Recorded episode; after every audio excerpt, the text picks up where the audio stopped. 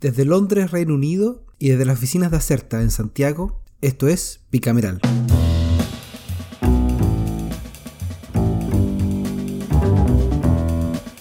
Hola, hola, bienvenidos, bienvenidas a Bicameral. Este es el podcast que todas las semanas miramos el acontecer del Congreso Nacional en Chile. Esta semana traemos lo que ocurrió entre el 5 y el 9 de junio de 2023 y por supuesto, entre los titulares estuvo el abrupto desenlace que tuvo la sexta propuesta de retiro de fondo de pensiones, que tras la urgencia de discusión inmediata que el gobierno le pasó, le puso a la discusión, la Comisión de Constitución primero y después la sala de la Cámara rechazaron la idea de legislar de las 10 mociones de incompetencia. Esto claramente alivió al Ejecutivo, pero dejó muy molesto a los promotores de la iniciativa que incluso acusaron que la votación de la comisión estaba viciada, pues según el diputado Linco, el informe presentado por la Secretaría de los integrantes de la instancia no correspondía. Incluso dijo que lo que eh, había redactado, que lo había un diputado, lo que fue tajantemente rechazado por la Secretaría de la Corporación. En fin, también advirtieron que podían llegar al Tribunal Constitucional, pues al ser una votación con discusión inmediata, lo que correspondía era votar un texto fusionado y no los 10 por separado. Bueno, ahí a la FIFA van a tener que reclamar los y las honorables, no sin antes advertir que el séptimo intento, que se vería en un año más, porque recuerden que esto funciona si se, rechaza que espera un año, eh, ya fue presentado y además parece ser la razón que explica la abrupta renuncia del primer vicepresidente de la mesa directiva, el diputado Carlos Bianchi. Si bien eh, Bianchi acusa que había un control excesivo del gobierno respecto a la administración de la mesa, todo parece indicar que la orfandad en la que quedó como promotor de sexto retiro tiene más que ver con su decisión. Bueno, y hablando de boletines, también fue la semana eh, que cambiamos de folio, así que bienvenido al boletín 16000 03, que es un mensaje presidencial que establece un aporte extraordinario para incrementar el bono invierno 2023. Hay que notar que el 15.000 entró hace poco más de un año nomás, en mayo del año pasado, y es la moción que modifica el Código del Trabajo en materia de sanción por incumplimiento de normas sobre inclusión laboral de personas con discapacidad. También fue la semana de instalación del Consejo Constitucional, que es el órgano que va a tomar la posta de este segundo intento por darnos una nueva constitución. La ceremonia del miércoles fue sobria, contó con la presencia y las palabras del presidente Boric, y se espera que el plenario de hoy, lunes 12, que estamos grabando, quede lista la composición de las cuatro comisiones para arrancar rápido em, con el proceso de trabajo de revisión del borrador que ya redactó el comité de expertos. Según em, nos contaba nuestro, nuestro corresponsal Danilo en el fin de semana, em, al parecer hay acuerdo, eh, habemos acuerdo en la composición de las comisiones y un acuerdo que al parecer implicó el que, la, oposición, que, el, que la derecha en el fondo aceptara algunas condiciones del oficialismo que no tenía por, por qué aceptarlas porque tiene una mayoría avasalladora. Así que una buena señal. Bueno, nuestro resumen, claro que viene del proyecto de la semana. Eh, así que, a diferencia de la tercera sala de la Corte Suprema, tan famoso este, este último tiempo, sí tenemos que comentar, aclarar y todas esas cosas. Así que doy el pase inmediato a un helado frío Santiago de Chile, mientras aquí estamos con calor, humedad, lluvia, eh, tormentas eléctricas, etc. Y Armaquinón, los micrófonos son tuyos. ¿Cómo estáis, Javier? Sí, aquí primer día, no, primeros días invernales propiamente tal ya en Santiago hasta autos escarchados la mañana. a ah, mierda. A la antigua. Oye, eh, partamos la revisión de nuestra selección de temas. Y debo decir de entrada que dos de mis temas ocurrieron en una de las comisiones calientes. Si podemos ponerle así un, etiquetado que tiene hoy por hoy el Congreso. Me refiero a la Comisión de Seguridad Ciudadana de la Cámara de Diputados, eh, presidida por el diputado Udi Jorge Alessandri. Esta fue la, la, comisión que vio el proyecto, por ejemplo, Naín Retamal y otros. ¿ya? Está muy en boga por, el, por la agenda de seguridad. Y vamos por orden. Eh, primero, eh, saltemos hacia atrás, el lunes pasado, el día 5 de junio, esta comisión aprobó en general por nueve votos a favor y cuatro en contra el proyecto que regula los delitos de ocupaciones ilegales de inmuebles, fija nuevas penas y formas comisivas eh, e incorpora mecanismos eficientes de restitución estos son dos boletines refundidos, el 14015-25 y el 13657-07, que ya están en segundo trámite y forman parte de la lista de iniciativas que se están empujando aceleradamente dentro del marco de seguridad pública, del cual ya hemos hablado en otras oportunidades. Así, en general, digamos, estos dos textos refundidos fijan sanciones más estrictas al delito de usurpación de propiedades, modificando el Código Penal, para castigar con penas privativas de libertad el delito de usurpación, ampliando el periodo de flagrancia, y facilitando la atención de los ocupantes. En estos temas no todo ha sido eh, estar de acuerdo. eh, entre el oficialismo y la oposición. En la actualidad, eh, todos los delitos y las faltas tienen un plazo de hasta 12 horas ocurridas para que se catalogue como flagrante. Ese es como el, tecnicismo.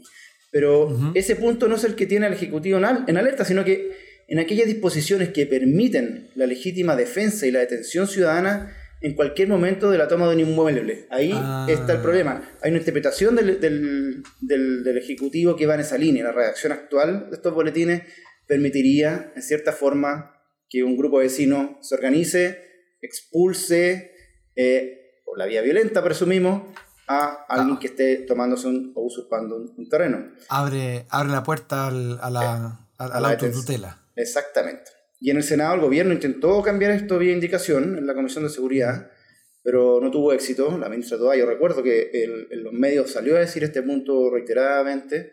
Eh, entonces, está ahora en la, Cámara de Diputados su segunda oportunidad de convencer a la oposición y, conseguir una redacción más, más afina a, su, a, sus preocupaciones. Y el lunes pasado lo que ocurrió fue la última sesión de la discusión en general, donde recibieron a Héctor Urban, un agricultor vecino de, vecino a la comunidad de Temucuicuy y que ha recibido múltiples ataques desde el año 2001. Eh, también recibieron al abogado Cristóbal Grunwald, que es asesor jurídico de los agricultores de la región de los ríos y los lagos.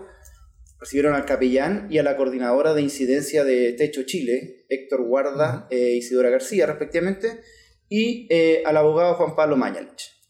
Mientras los primeros relataron los casos de usurpaciones violentas que se vivían en, la, en el sur y específicamente en la Araucanía y llamaron a controlar el delito, diría que entre los segundos se levantó como voz común que el proyecto distinga entre una ocupación ilegal con una ocupación con uso de violencia. Incluso en estos últimos casos, si es que responde o no a situaciones de precariedad y a la necesidad de que los terrenos sean para uso habitacional eh, familiar. Hacer esas distinciones en las categorías que contempla el proyecto de ley. Vamos a ver si avanza. Esta semana eh, parten ya con la discusión en particular del proyecto.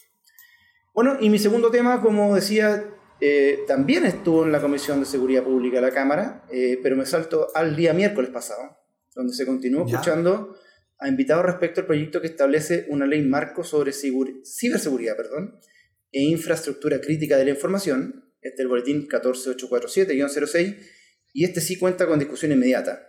Y adivina, obvio, también forma parte de los 31 proyectos de ley acordados eh, en materia de seguridad. Acá, sí, eh, y esto es un proyecto importante. Eh, aquí asistieron para esta sesión que estoy reportando Alfio Ulloa, que es el presidente ejecutivo de Chile Telcos, Guillermo Keri, en representación de la Alianza Chilena de Ciberseguridad de la AmCham, que es la Cámara Chileno-Americana de Comercio, eh, el presidente de la Comisión de Economía y Productividad Digital de la Cámara Nacional de Comercio, perdón, Cristóbal Aninat. Todos los expositores realizaron sugerencias de modificaciones al proyecto, eh, concordando en varias de las materias propuestas, como por ejemplo en acotar el ámbito de aplicación de la norma, ya que tal como está redactado incluye de manera amplia a empresas de todo tipo y tamaño, por lo que plantean la opción de enfocarse exclusivamente en operadores de importancia vital y servicios realmente esenciales. Esto está contemplado en el proyecto. La futura agencia va a determinar quién o qué empresas son las que eh, caen dentro de estas categorías, importancia vital y servicios realmente esenciales. Entonces el temor ahí yo creo que a que sea una, interpretación algo laxa y otras empresas tienen dichas categorías. También hubo mención a que el proyecto es discriminatorio a favor del Estado, ya que no contempla a las empresas públicas, por lo que también, obvio, sugirieron modificaciones en esta materia. Eh, incluso hubo coincidencia también en la necesidad de definir expresamente en la ley cuáles serán los servicios o sectores esenciales, que como, como decía recién, queda sujeto a lo que evalúe posteriormente esta agencia. Eh, por último, la totalidad de los invitados es saber que el proyecto no contempla un periodo de implementación o vacancia legal para ajustarse a la normativa y recomendar incorporar una implementación gradual, cosa que las empresas se puedan adaptar, eh, que se adecue a los estándares internacionales no es fácil, ¿ya? Y sugerían entre 22 a 25 meses, o sea, más o menos como dos años una vez promulgada la ley. Eh, esta semana van a seguir escuchando expertos, eh, Jorge Aton, Felipe Arboe, Romina Garrido y Pelayo Covarrubias, que es de la Fundación País Digital. Y tras eso, o sea, esta semana también, tan pronto terminan de escuchar esta audiencia, van a proceder a votar en general el proyecto de inmediato porque no tienen mucho tiempo que perder debido a la urgencia. Y cierro mi reporte, Javier, en la sala, eh, con uno de esos proyectos que pasan piola, ¿eh? pero terminan eh, aprobándose masivamente. Y me refiero al boletín 15-119-34, que establece la obligación de instalar mudadores en baños de hombres y mujeres en los recintos de uso público. Aleluya. Aleluya, hermano, que, se escuche. Me imagino que el estándar británico esto ya lo tiene incorporado. No todos los lugares, lamentablemente. más de una vez me tocó mudar en condiciones eh, poco higiénicas. No aptas. no aptas para. Te cuento que esta es una moción de las diputadas, diputadas, es un buen punto ahí, no, ni un diputado que la haya inscrito, eh, Carolina Tello, la María Francisca Bello, Ana María Bravo, Marta González, Karen Medina, Carla Morales, Eric Olivera, Natalia Romero, Emilia Schneider y Flor Baise y que en diciembre del año pasado la sala ya lo había aprobado en general, pero lo mandó de vuelta a la Comisión de Mujeres y Equidad de Género. La moción es de artículo único y dice que todo local de uso público, según lo define el MinSal, eso fue una de las correcciones que se hizo en, esta segunda discusión, ¿Ya? deberá disponer de mudadores para la limpieza de niños y niñas en los servicios higiénicos, tanto de hombres como de mujeres, o en un sector especial destinado al efecto, con las excepciones que disponga la Ordenanza General de Urbanismo y Construcciones, la famosa OBUC, en la que establecerá las características y estándares técnicos que deben cumplir estos locales. Y la infracción a lo dispuesto en esta ley será sancionada con multa de 10 UTM, se otorgará al infractor un plazo de 15 días para enmendar el problema, y si transcurrido dicho término nada se hace, será nuevamente sancionado, pero ahora con multa de 20 UTM, la que podrá reiterarse mm. cada vez que no dé cumplimiento a la exigencia de la ley, quien fiscaliza los departamentos de inspección municipal y o la dirección de obras municipales de la municipalidad respectiva. Y el proyecto también cuenta con dos transitorios que dice que la ley entrará en vigencia un año después de la publicación y otra que le, dicta, faculta, obliga al Ministerio de Vivienda y Urbanismo eh, en un plazo de cuatro meses para armonizar esta normativa con la Ordenanza General de Urbanismo y Construcciones. Bueno, la votación en sala fue mayoritaria, ¿eh? un solo voto en contra, en media votación, de la diputada Gloria Navellán. Así que lo vamos a ver en el Senado prontamente, eh, en las agendas seguramente. Me queda la duda la, la diputada Navillán. Sí, no, habría que chequear qué dijo, pero fue la única. Incluso el resto de su bancada votó a favor. 127-1 creo que fue la, el resultado. Ya. Hablando del Senado, eh, te doy, Javier, el pase para que nos cuentes lo que viste y lo que traes para contar allá en la Cámara adelante. Adelante, Londres. Vamos al Senado. Eh, vamos al Senado. Ya, parto con la situación de la ISAPRES, que eh, como debes saber, está álgida, difícil, compleja. Eh, hubo un nuevo round en el Senado, de hecho fue más de uno, pero, pero ambos en la Comisión de Salud, con la revisión del lunes y martes del proyecto que crea, voy a abrir las comillas, un nuevo modelo de atención en el FONASA, otorga facultades y atribuciones a la Superintendencia de Salud y modifica normas relativas a las instituciones de salud previsional. El nombre oficial es un poco más largo, pero dejémosle con el 15.896-11 y cuenta con urgencia simple y también se conoce como la ley corta ISAPRE para, para los amigos. Eh, vamos a reportar lo que pasó en la comisión. El lunes fue, el, fue Gonzalo Simón, que es el presidente de la Asociación de ISAPRE. Eh, expuso cuál es el estado de la deuda de la industria respecto a los usuarios, el personal médico y las clínicas, y mostró una tendencia a la baja que permitiría anticipar, según él, que el sistema eh, tendrá a normalizarse su funcionamiento dentro de los próximos meses. Luego Simón dijo que el fallo de la Corte Suprema establece la obligación de fijar una nueva tabla de factores em, cuya, y dependiendo de la aplicación de esta tabla, va, a fijarse el universo de usuarios a indemnizar. Después la ministra de Salud, Jimena Aguilera, que también estuvo ahí, afirmó que esta ley corta contiene las disposiciones necesarias para que se cumpla de forma completa y suficiente la sentencia de la Corte, considerando que no estima que sea urgente incorporar a la propuesta eh, referida por el presidente de la Asociación de ISAPE respecto a una tabla de factores, porque eh, habría un carácter explícito del pronunciamiento de los magistrados. Eh, ahora, ¿qué es lo que dijeron los magistrados a esta altura? Yo creo que ni ellos mismos lo tienen tan claro. A su turno, el superintendente de salud Víctor Torres dio a conocer el tenor de un recurso de declaración que presentó en enero pasado a la Corte, que, eh, que, contemplaba indemnizaciones para todos los contratos suscritos desde 2020 y no para los usuarios que demandaron, que fue la, polémica que abrió la ministra Vivanco en sus declaraciones. Eh, aquí Torres insistió, instó a la asociación de SAPRE a que también fueran a la corte por el expediente de la declaración para eh, que se precisen los términos de, de, la, de, la, sentencia. Ya sabemos que eh, la, la, resolución de la tercera sala fue que no hay nada que aclarar. Eh, esto, es como, esto es como, sí, como cuando están peleados las, las, parejas. Pero ¿qué te pasa? No me pasa nada, no me pasa nada. es lo mismo. Bueno, el martes fue el ministro de Justicia, Luis Cordero, dijo dio los detalles de eh, la cuantía de recursos de protección en contra del ISAPRE, que son, son acogidos, fue, han sido acogidos en su gran mayoría a trámite. Y eh, describe el rol que ha tenido los fallos en términos de regulación del, sector de la salud desde hace más de una década y hasta el día de hoy. Eh, y ha enfatizado que todos los presidentes de la Corte Suprema y todos los ministros que han, han eh, pasado por estos fallos han declarado en sus sentencias que el legislador tiene que hacerse cargo de perfeccionar el sistema para evitar la excesiva judicialización de estos casos ya sea por falla o por defecto de la provisión de servicios, que fue una situación que se agudizó aún más en el último año, en el, en el periodo 2022-2023. O sea, básicamente dijo, aquí hay más de 10 años de jurisprudencia de distintas cortes de, eh, del país, distintos ministros que vienen exigiendo o solicitando o recomendando al legislador que se haga cargo de este tema. También estuvo eh, Gonzalo Greve, que es el presidente de la Asociación de Clínicas Privadas. Eh, expuso detalles de su actividad de salud, durante, de su actividad del, sector desde el 2022. Según Greve, las clínicas asociadas a su, a su agrupación eh, realizaron el 38% de la totalidad de exámenes médicos y diagnósticos y resolvieron un 20% de listas de espera. Llevaron a cabo un 90% de los trasplantes totales efectuados en el país y tiene a más de 210.000 personas trabajando en sus instalaciones. Esto la idea era destacar la importancia que tienen dentro del sistema de salud completo. Acuérdense que existe en Chile la posibilidad de atenderse en clínicas privadas por FONASA. Entonces eh, hay, provisión de un servicio público por parte de actores privados. Eh, la asociación sugirió que que avanzar hacia un plan de salud universal establecer instancias permanentes de complementariedad público-privada, separar la parte de la cotización correspondiente al financiamiento de licencias médicas, o sea, poner fin a la incerteza que se ha instalado sobre la operación del sistema de salud hasta ahora.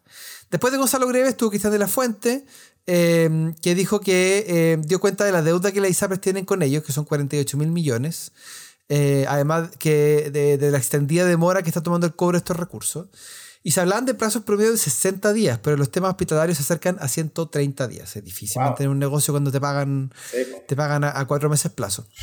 Por último, dijo que si las ESAPRES dejan de existir y se avanza en FONASA como asegurador único, lo que les preocupa es el tema de los precios, porque hoy funcionan con subsidios cruzados.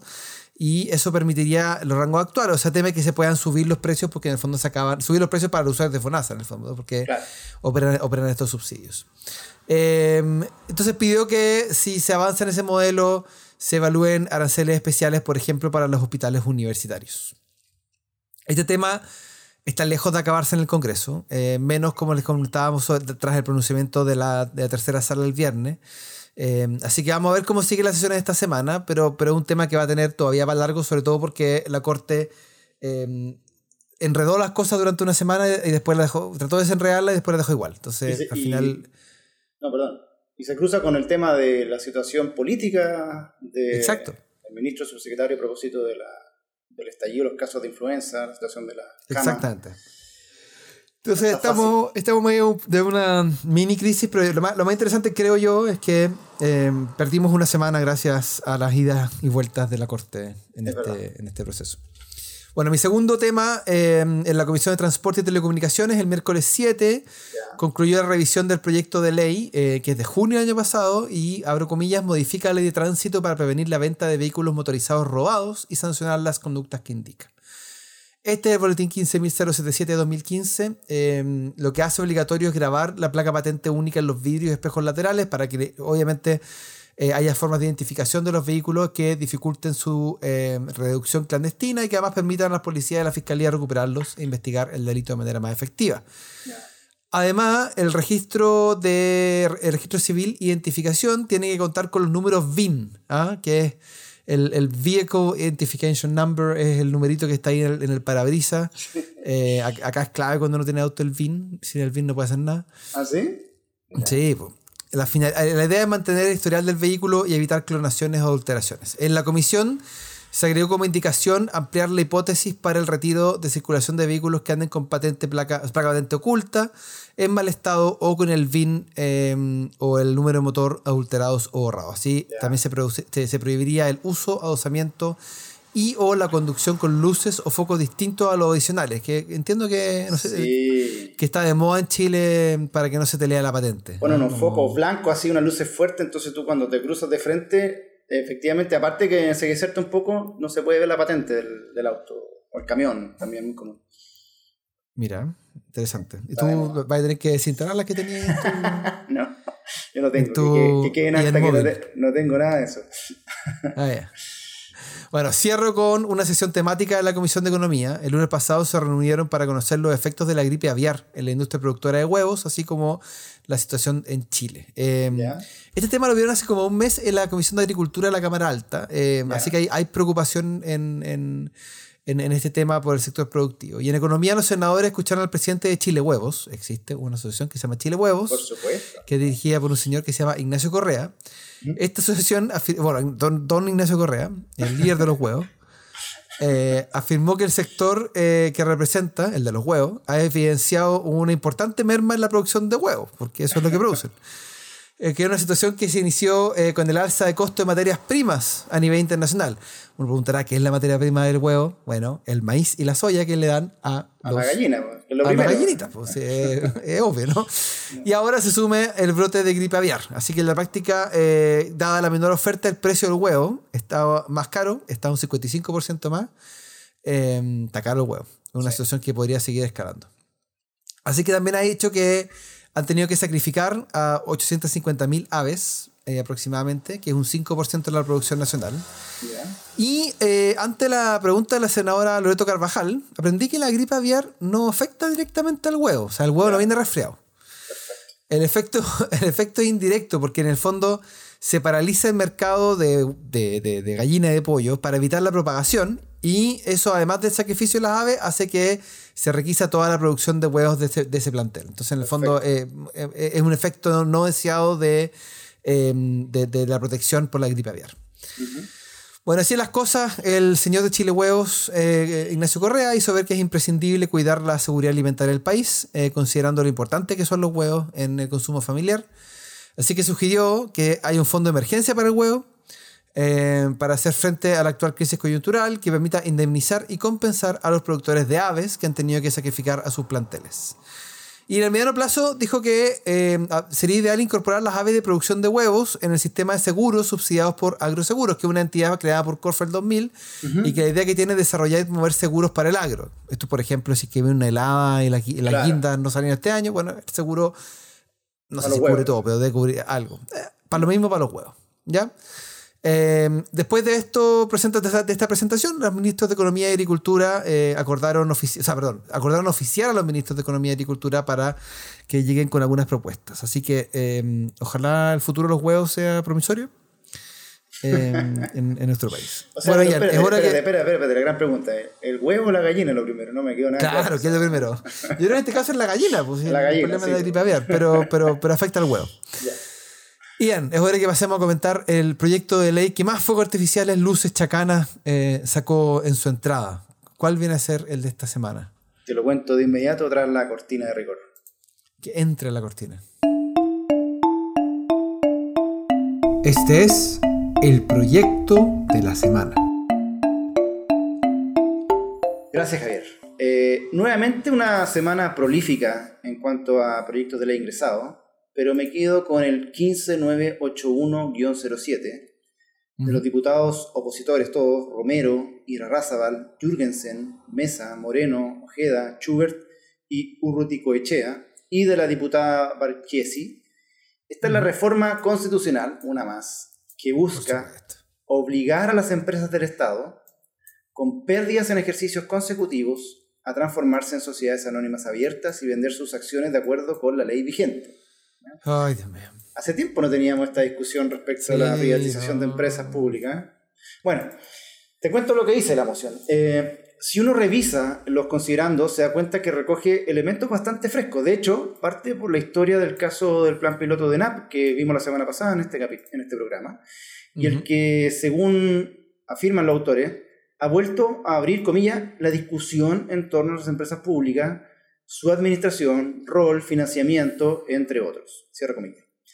Luego viene el desarrollo de un racional que concluye que el Estado no hay que rendirle pleitesía, creo que el pleitesía es literal, pues sí, eh, el Estado está al servicio de las personas, sería lógico que las empresas del Estado, comillas, ganen dinero para el Tesoro Nacional y no al revés. Eso sí, lo hice textual, eh, estoy 100% seguro. Eh, en otras palabras, si una empresa pública ha de existir, debe ser para darle dinero a los contribuyentes y no quitarles dinero mediante pérdidas sucesivas. También lo, lo dice el proyecto. Entonces. Da, lo mismo a lo, que, a lo que se dedica la empresa, ¿no? Claro. Por supuesto. Si, si genera pérdida, no está cumpliendo su rol social o rol público. Entonces, para resolver esta injusticia, que así lo catalogan ellos, es que se hace presente esta reforma constitucional que propone mediante un artículo único para agregar una nueva oración al número 21 del artículo 19 lo siguiente abro comillas. Con todo, las empresas del Estado que tengan ejercicios deficitarios tres años seguidos deberán transformarse en sociedades anónimas abiertas y enajenar el 51% a terceros no relacionados con el Estado. Todos los términos de la ley... control. Claro, pierde control. Todos los términos de la ley de mercado de valores, la ley de sociedad anónima y las otras leyes del ramo. ¿ya? Eh, creo que no tiene espacio alguno eh, eh, discutirse esto, menos si es que está abierto un, proceso constitucional donde quizás podría hacerse una mención en estas materias, así que posiblemente es un saludo a la bandera, un golpe más bien comunicacional a propósito del caso de NAP, pero mm.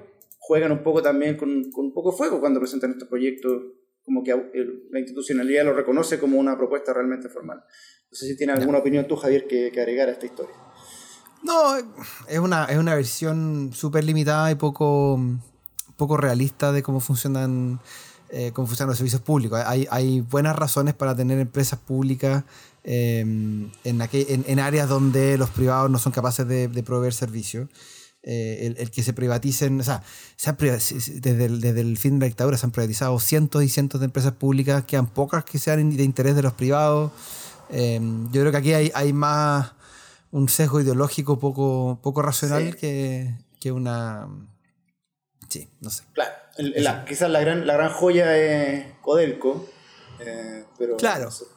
pero sería muy, muy, muy allá, creo yo, incluso para los republicanos. Sí, así que bueno. Ahí está ese proyecto, lo dejamos descansar seguramente. Eh, pero vámonos ahora a, a, contar lo que pasó esta semana en el proceso constitucional 2, ¿ya? la venganza. Eh, que tuvo como hito emblemático la instalación del Consejo Constitucional. ¿Qué, nos quieres contar de ahí, Javier? A ver, tuvo, tuvo fome. ya, el titular. Tuvo fome. Ya, bueno, eh, elabore, elabore. bueno, esta no solamente fue la primera. Eh, fue la primera, esta semana no fue solo la primera sesión del Consejo, sino que además fueron las últimas sesiones del Comité Experto como tal. Claro. Eh, van a volver eh, a tener un rol más activo al final y los expertos acuérdense que pueden participar de las discusiones del, del Consejo con derecho a voz, eh, pero como miembros plenos en definitiva, salvo, salvo el derecho a voto. El lunes, de hecho, tuvo la última sesión el pleno del Consejo, perdón, del Comité de Expertos, se dieron los discursos de cierre, todos se abrazaron, kumbaya y todas esas cosas. A modo de resumen, se valoró transversalmente el diálogo y la búsqueda de acuerdos se, se, aplaudieron a sí mismos diciendo que eh, fue muy bueno que se llegara a un anteproyecto sobrio y contenido. Eh, sin embargo, como era esperar, el anteproyecto no estuvo exento de críticas. Desde los comisionados oficialistas hubo cuestionamientos respecto a una falta de una paridad más firme y permanente, la falta de rescaños reservados a indígenas, reconocimiento explícito de derechos niñas, niños y adolescentes como titulares de derechos, el reconocimiento de labores de cuidado, la consagración de derechos sexuales y reproductivos y el establecimiento de un derecho a la verdad, reparación y no repetición. Ahora, por el lado de la oposición, señalaron que esperan que se corrijan algunas ausencias, como por ejemplo no está el derecho de que está por nacer, una mayor consagración de la libertad de elección en materias de seguridad social y salud, y el control preventivo y sustantivo de constitucionalidad, eh, y un consejo técnico asesor para la Contraloría. Eh, pero ustedes vieron en ese listado que dónde están los temas de, que, han estado en, disputa estas últimas semanas. La presidenta de la Comisión Experta, Verónica Undurraga, dijo que hay tres aprendizajes que ella le gustaría transmitir al Consejo. Primero, que no pierdan de vista que fueron para qué fueron convocados y que no se dejen llevar eh, por la contingencia.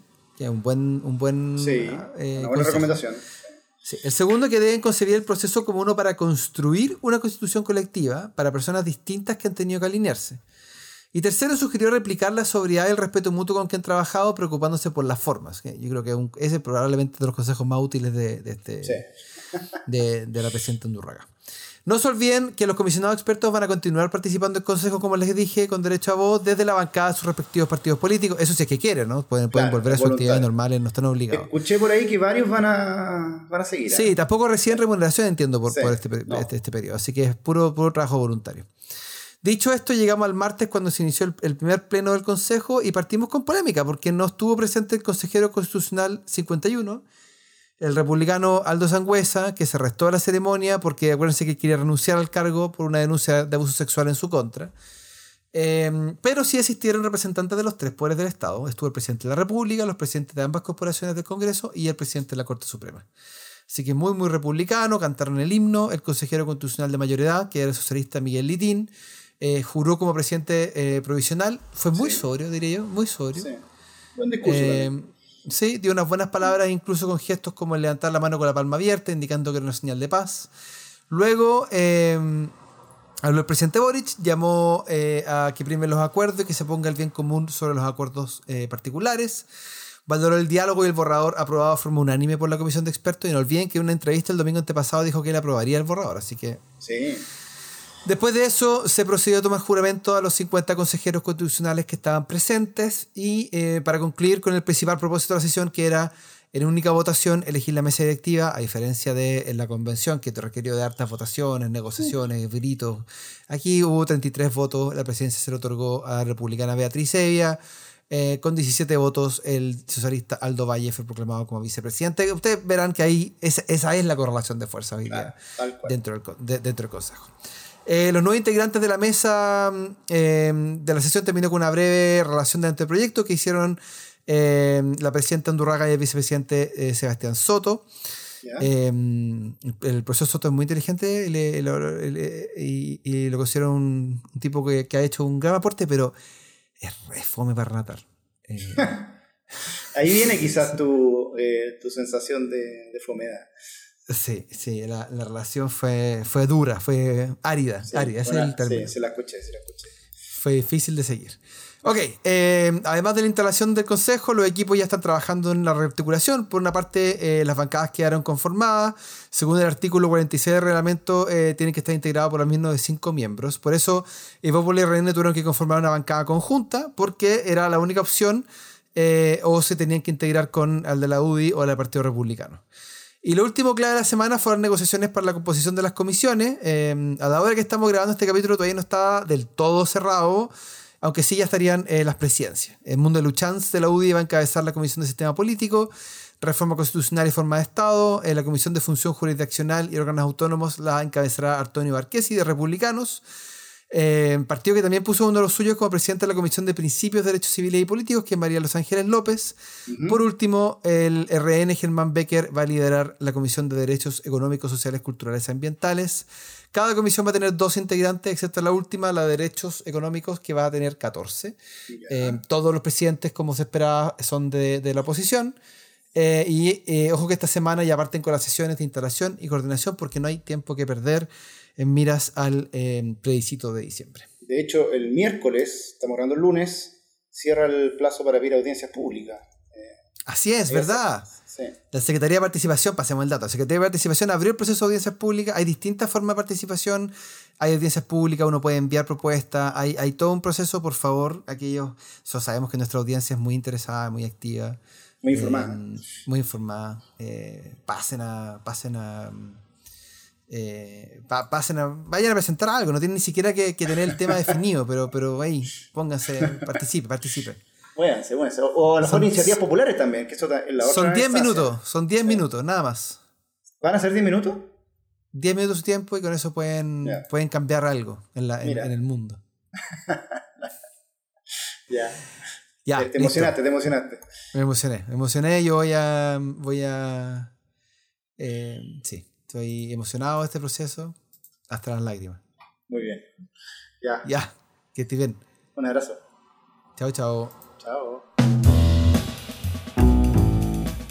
Recuerden que Bicameral es un podcast de Acerta. La producción y conducción estuvo a cargo de Javier Sajuria y de quien les habla, Ian McKinnon. Nuestro tema musical se llama Giacomo, de Mural Band, gentileza de Rodrigo Recabarren. Acerta es una consultora en comunicación estratégica y asuntos públicos. Para más información sobre sus servicios, visita www.acerta.cl.